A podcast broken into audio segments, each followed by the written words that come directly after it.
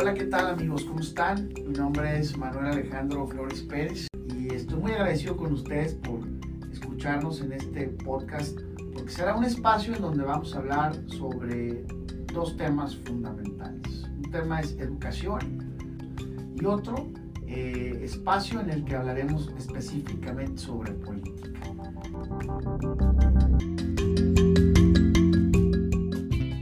Hola, ¿qué tal amigos? Manuel Flores nuevamente aquí desde mi podcast en el episodio número 2 de este podcast que queremos compartir con todos ustedes y que hoy nos va a mover a platicar un poco sobre el tema eh, de cómo vemos a nuestro país, cómo vemos a México, qué problemas sociales, políticos, culturales y sobre todo educativos vemos alrededor de nuestra patria, ¿no? Uno es el tema educativo, ¿no? ¿Qué, ¿Qué, pensamos que es la educación? ¿Quiénes son los responsables de educar? ¿Cuál es el papel del Estado mexicano en el tema educativo? ¿Qué rol deben jugar los padres de familia? ¿Cuál es el papel de nosotros como sociedad en el tema de la educación? ¿Cuál es la importancia que tiene la educación en México? ¿Qué tan importante es educar? Y creo que yo no he escuchado a nadie, al menos no en, en, en mis círculos cercanos, familiares, de amistades, que digan que la educación es importante. ¿no? Creo que hay un consenso social, hay un gran esfuerzo de parte de padres y madres de familia por mandar de manera generalizada, no digo que todos, pero sí de manera generalizada a sus hijos a la escuela, de inscribirlos, de buscar la mejor escuela pública o la más cercana al hogar. Y los papás y mamás que pueden hacerlo, bueno, pues eh, buscan un colegio que vaya conforme a sus convicciones eh, y conforme a sus posibilidades para enviar allá a sus hijos. Pero educar será solamente enviar a los hijos a la escuela. ¿Cuál es el papel del papá o de la mamá en ese tenor? Creo que es bien importante esta reflexión. Y más importante aún, pensando hoy en que el gobierno de México, atendiendo a la pandemia, por ejemplo, decidió eh, invertir más de 450 millones de pesos en el programa de Educar en Casa, ¿no? Aprender en casa a través de la televisión. Y que hoy ha sido ampliamente rebasado por las plataformas digitales. Creo que es un tema que, con el que me gustaría abrir, que me gustaría platicar. Eh, yo me he dedicado eh, pues toda mi vida profesional técnicamente, desde estudiante universitario hasta la fecha, al tema educativo, a ser docente, a la dirección de escuelas. ¿no? He tenido la oportunidad de dirigir el Instituto Juan Jesús Posadas, la Universidad Interamericana para el Desarrollo, de ser docente en la Escuela Normal Fronteriza Tijuana, eh, aquí mismo en la, en la UNIT. Y, y, bueno, pues creo que es un tema que, que de verdad debemos reflexionar, debemos pensar eh, y debemos analizar cómo podríamos resolver eh, el entramado educativo de nuestro país, tan complejo, tan diferente, tan diverso. Eh, y bueno, pues que que representa un reto enorme educar a toda la población y que todos asumamos un rol educativo. Un segundo tema que, del cual podemos partir para hablar de cómo vemos el México actual es el que tiene que ver con la seguridad. ¿no? Y entonces hablar de seguridad, eh, híjole, es un tema muy complejo, pero es hablar eh, de temas de prevención del delito, es hablar también de factores educativos que ayudan a la prevención del delito. Es hablar de oportunidades, de por qué se da la delincuencia, de por qué hay gente que roba, de por qué hay gente deshonesta, de por qué hay gente que siempre quiere estar fuera de la ley y que parecería una subcultura que invade algunas de las comunidades y algunas de las eh, dinámicas sociales en nuestro país. Pero también es hablar de la policía municipal, es hablar de las policías estatales, es hablar hoy de la Guardia Nacional, antes la Policía Federal, es hablar del ejército mexicano, es hablar del gobierno y el monopolio que tiene también el gobierno a través de sus fiscalías eh, para las averiguaciones y para eh, la, la, parte que tiene que ver con investigar los delitos. Es hablar de un tema muy doloroso en, en México, es hablar de miles, de miles de desaparecidos, es hablar de miles y miles de homicidios, ¿no? que es un delito que no se puede esconder, ¿no? un delito muy complejo que implica quitarle la vida a otra persona, y es hablar, por supuesto, de narcotráfico y de temas que han golpeado nuestro país por muchos años. Hoy hay una, un comentario de las autoridades americanas que, hablen, que hablan de que una tercera parte del territorio nacional, del territorio de México, está dominado por el crimen organizado.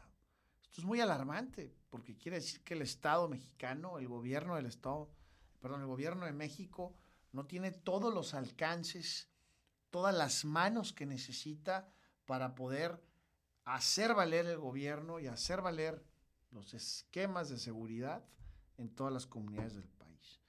Pues hablemos de seguridad. ¿Cómo nos sentimos los tijuanenses, por ejemplo, el tema de la, de la inseguridad? ¿Cómo nos sentimos de estar en una ciudad eh, tachada, ¿no? Como una de las más violentas, no solo de México, sino del mundo. ¿Cómo nos sentimos con el tema eh, del papel y el rol que juegan las autoridades la, municipales o estatales en cuanto a la protección de la población ¿no? y en cuanto a brindarnos la seguridad que, que requerimos para vivir en paz. ¿no? Entonces, es un segundo tema que creo que también podemos abordar en este podcast y que me encantaría escuchar expertos en el tema de seguridad. Seguramente estaremos invitando a gente que le sepa bien, especialmente ya el presidente del Consejo Ciudadano de Seguridad Pública en el Estado, a don Juan Manuel Hernández Niebla, que creo que ha hecho un papel interesante en poner el dedo en la llaga de pronto en la importancia que tiene, que, que tiene la coordinación entre las diferentes fuerzas policiales para garantizar la seguridad. Yo a veces pienso, porque soy un trabajador como muchos, ¿no? Que me duele cuando veo lo que me descuentan de impuestos en mi nómina, ¿no? Cuando veo ahí el cortón de, de poquito más del 30% del, del impuesto sobre la renta y que eso pues va destinado precisamente para las arcas públicas. Y de repente duele pensar, bueno, todo esto pago para que de pronto yo no sienta que estoy viviendo en una ciudad segura, de pronto yo no le tenga confianza a la policía, de pronto yo sienta que la misma autoridad pudiera estar coludida con, con criminales. Y es una mera percepción, una percepción que muchos tijuanenses probablemente tengamos y que merecemos, creo yo, eh, una ciudad mucho más en paz, mucho más segura, mucho más justa. ¿no? Un tercer tema de cómo vemos el país eh, es el que tiene que ver con la salud. Miren, es un tema que probablemente eh, nunca hubiéramos abordado en la forma en que lo abordamos si no fuera por la pandemia. Y el tema de la salud creo que se ha posicionado en este último año, año y cachito, como el tema prioritario en el país. Eh, nosotros desde un principio, desde el año pasado, establecimos eh, con una pequeña denuncia, digámoslo así, con una pequeña manifestación que hicimos afuera del Palacio Blanco del gobierno del Estado, eh, nos manifestamos diciéndole al gobierno federal, porque ahí quisimos hacerlo, porque no hay, digamos, aquí en Tijuana un lugar donde ustedes digan, bueno, ¿dónde opera el gobierno federal en Tijuana? hay algunas dependencias federales, pero no hay una, no sé, eh, no, no, ubico yo dónde está la, la, oficina del delegado federal, ¿no? Que representa al presidente de la República. Sin embargo, eh, el tema de la salud, fuimos ahí a poner una vela en ese momento por cada una de las personas que habían fallecido por el COVID-19.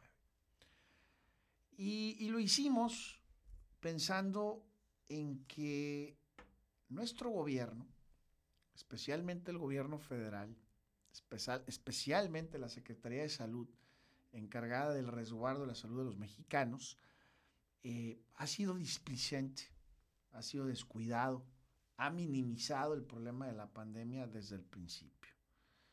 Estoy seguro que de haber adoptado las medidas estratégicas clave desde un inicio, eh, con la seriedad que la pandemia meditaba, estaríamos contando muchos menos fallecidos de los que hoy tenemos. Sin embargo, eh, viendo hacia atrás, hoy estamos inmersos también en un esquema de vacunación que también deja más dudas que certezas, que parece desordenado, que no parece haber prioridades. Se hablaba al principio de que se empezaría por los adultos mayores, luego eh, como el estado de Campeche ya estaba en semáforo verde, pues que ahora a los docentes, que también el personal médico, que todavía no se cubre eh, en su totalidad, y creo que no hemos llegado ni al 4% de vacunación en el país. Esto es muy delicado. Hay países como Chile, como Estados Unidos y otros tantos que se han tomado muy en serio el tema de la vacunación, que han hecho correctamente las cosas y que se han preocupado primero sin politizar por la salud de los mexicanos.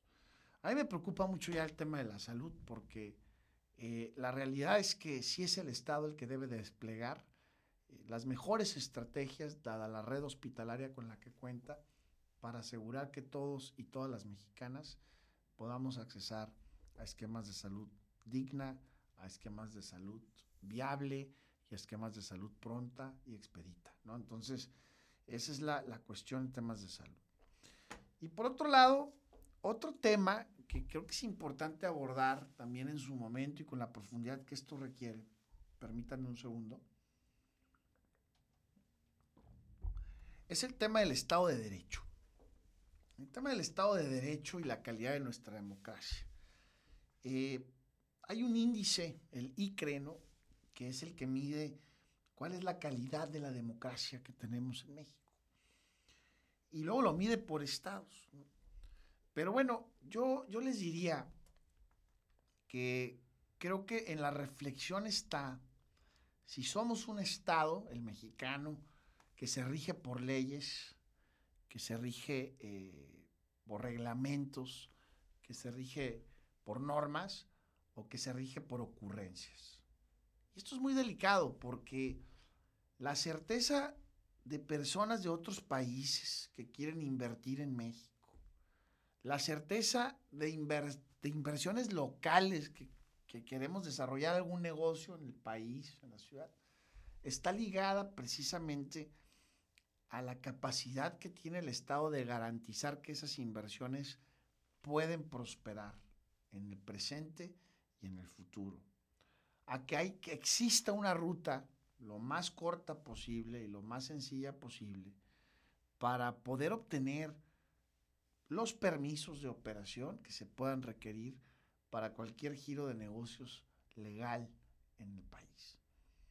Yo tomo de referencia lo que pasó en Mexicali con esta cervecera de nombre Constellation Brand, ¿no? Como después de cubrir permisos, normativas, hacer inversiones, un gobierno convoca una consulta donde no participa ni el 5% del padrón electoral. Y al final le dicen a la empresa, no vas. Porque los mexicalenses dijeron que no vas. Esto es absurdamente ilegal, esto es una burla al Estado de Derecho.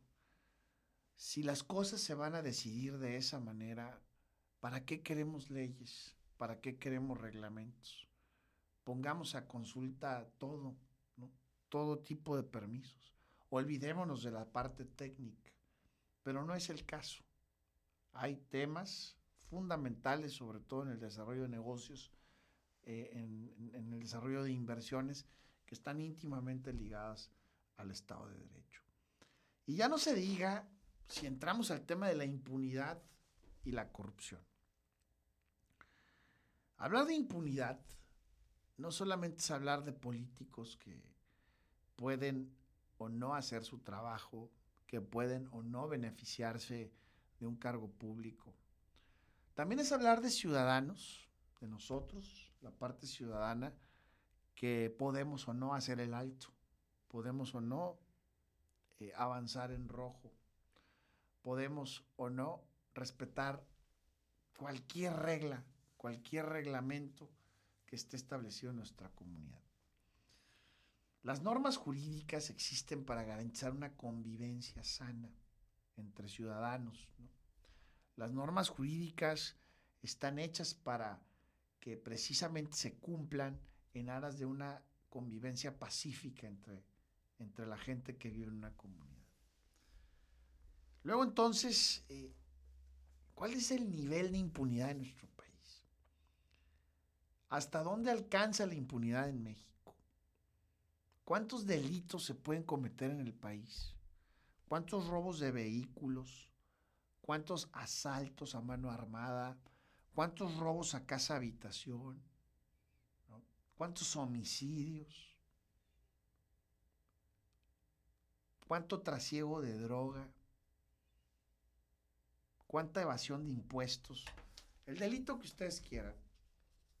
El gran incentivo para cometerlos es que lo más seguro es que nadie te va a llevar ante la justicia. Es que nadie te va a detener. Es que nadie te va a decir nada. Y ese incentivo es pernicioso para una comunidad.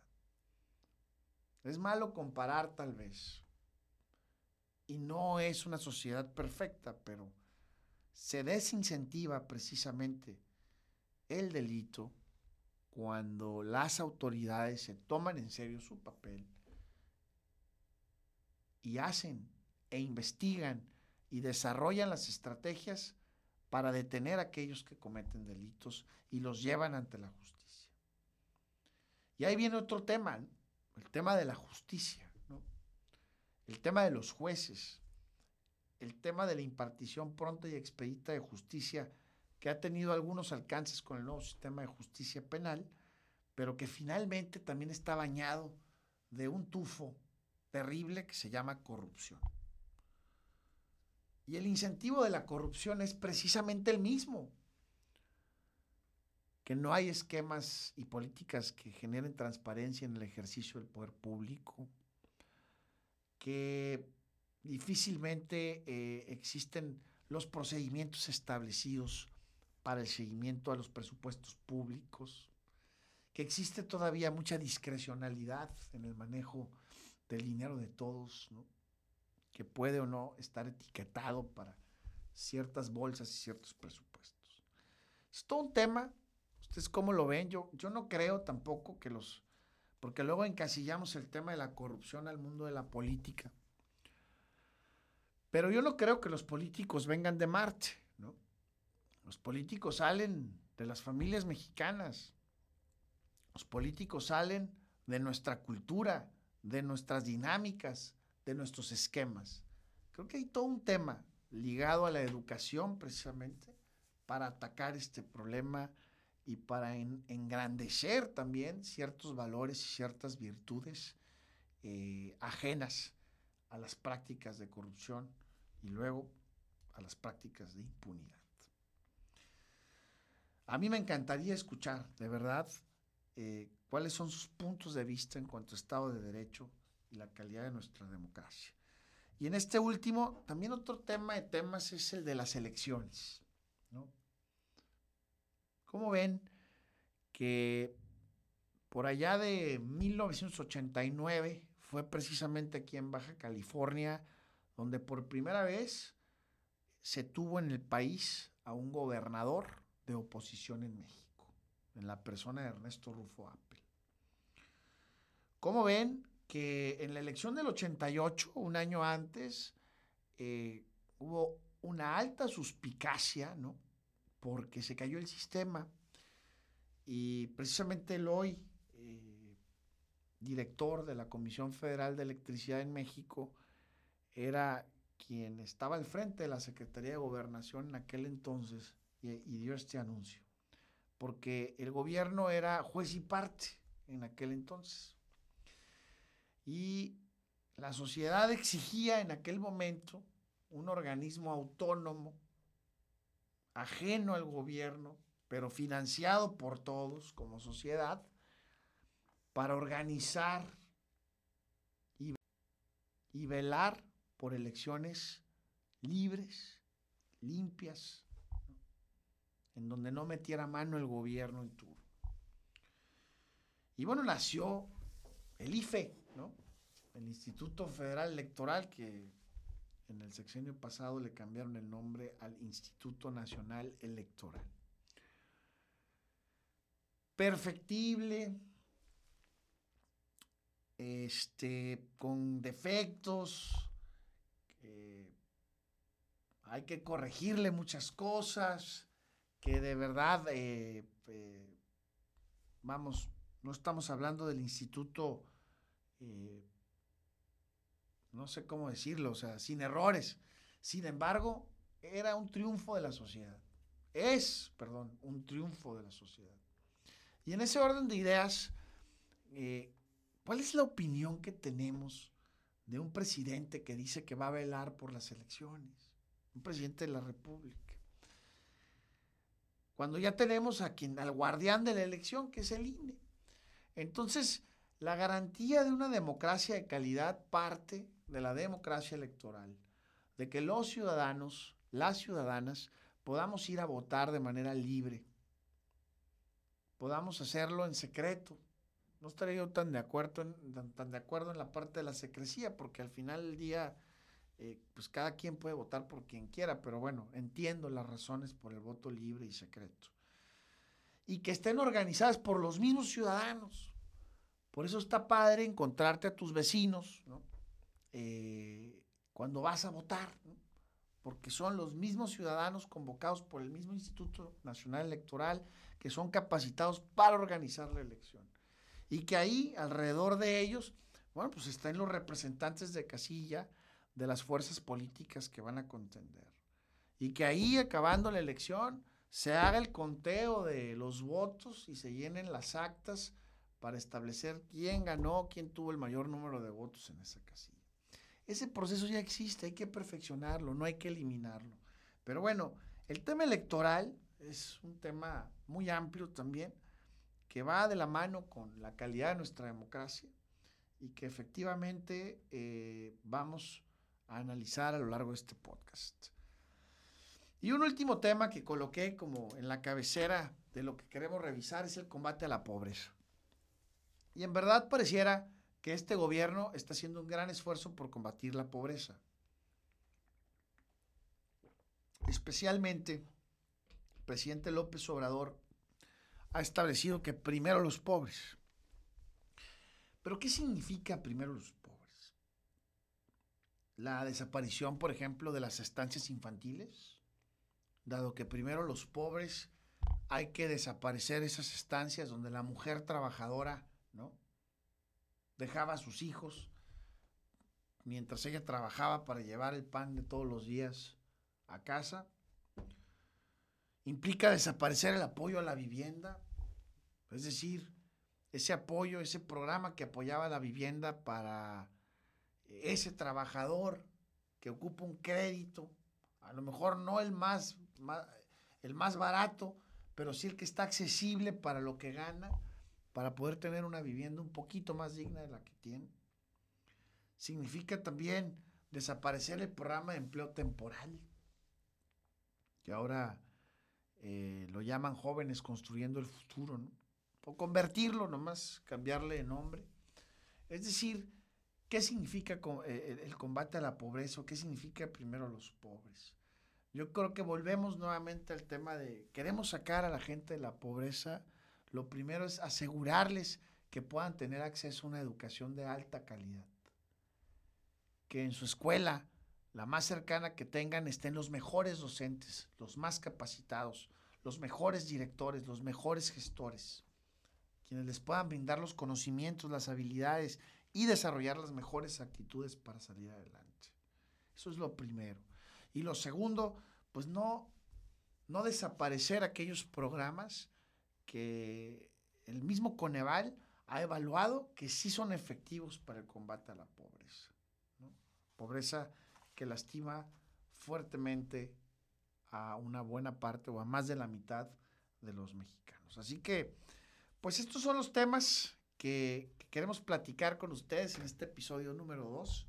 Obviamente hoy quise tocar de manera general eh, la temática que vamos a estar desarrollando. Y quiero cerrar este episodio hablando precisamente de educación. Quiero decirles que el gobierno federal, ya veremos si será acertado o no su decisión, pero tomó la decisión de que los niños y niñas de este país que no tienen acceso a plataformas digitales estudien a través del programa vía televisión abierta. Yo he estado eh, sintonizando ese programa de repente y la verdad los contenidos son de muy buena calidad, pero carecen de la posibilidad de la interacción. El niño no le puede preguntar a su maestro. Son clases pregrabadas. Es un modelo arcaico.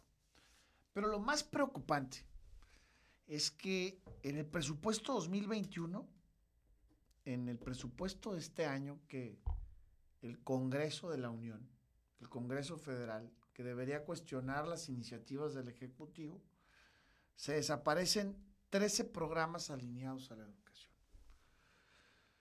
Desaparece la escuela de tiempo completo, cuando está probado que necesitamos hacer que nuestros niños estén más tiempo en la escuela para que aprendan más y que aprendan mejor. desaparece el programa de formación y cientificación para el trabajo, el de fortalecimiento a la excelencia educativa, el de expansión de oferta educativa en educación media, superior y superior, es decir, dinero para expandir la oferta en media superior y superior desapareció y se fue a las universidades Benito Juárez, háganme el favor. Desapareció el programa de carrera docente, programa de desarrollo de aprendizajes significativos en educación básica, el programa nacional de convivencia escolar, el programa de atención a la diversidad de la educación indígena. Primero, los pobres, y desaparece un programa que atiende esa diversidad de la educación indígena que han sido precisamente los más marginados, los más descartados a lo largo de los años. Primero los pobres, pero también desaparece la atención educativa a la población migrante. La evaluación confiable de la calidad educativa. El sistema de información y gestión educativa también desaparece el Programa Nacional de Reconstrucción, el Programa de Fomento de Recursos Humanos eh, para la Educación. Es decir, a mí sí me preocupa muchísimo que se piense que con desaparecer programas, sin un previo análisis, sin un análisis preciso del impacto que tienen, pensemos que la educación va a mejorar que la educación va a subir de nivel y que esto va a sacar adelante a más mexicanos. Lo dejo ahí. Yo quiero invitarlos a que compartan en sus redes sociales este podcast, eh, que accedan a él, ¿no? A través de las plataformas digitales eh, en donde será transmitido. Y bueno, la próxima eh, semana vamos a platicar a fondo del tema educativo vamos a tener algún invitado que nos platique un poquito más a fondo de este tema y precisamente vamos a profundizar en cuáles son las cosas que deberíamos estar haciendo ya como país para que la calidad de nuestra educación sea mucho mejor y que de ese modo logremos combatir inseguridad, pobreza, corrupción, impunidad y todos los temas que con una buena educación podríamos abatir sin ningún problema. Muchas gracias y hasta la próxima. Si te gustó el contenido de este episodio, califícanos con 5 estrellas y comparte por favor el episodio en tus redes. Síguenos en nuestras redes como Manuel Flores Podcast. Muchas gracias.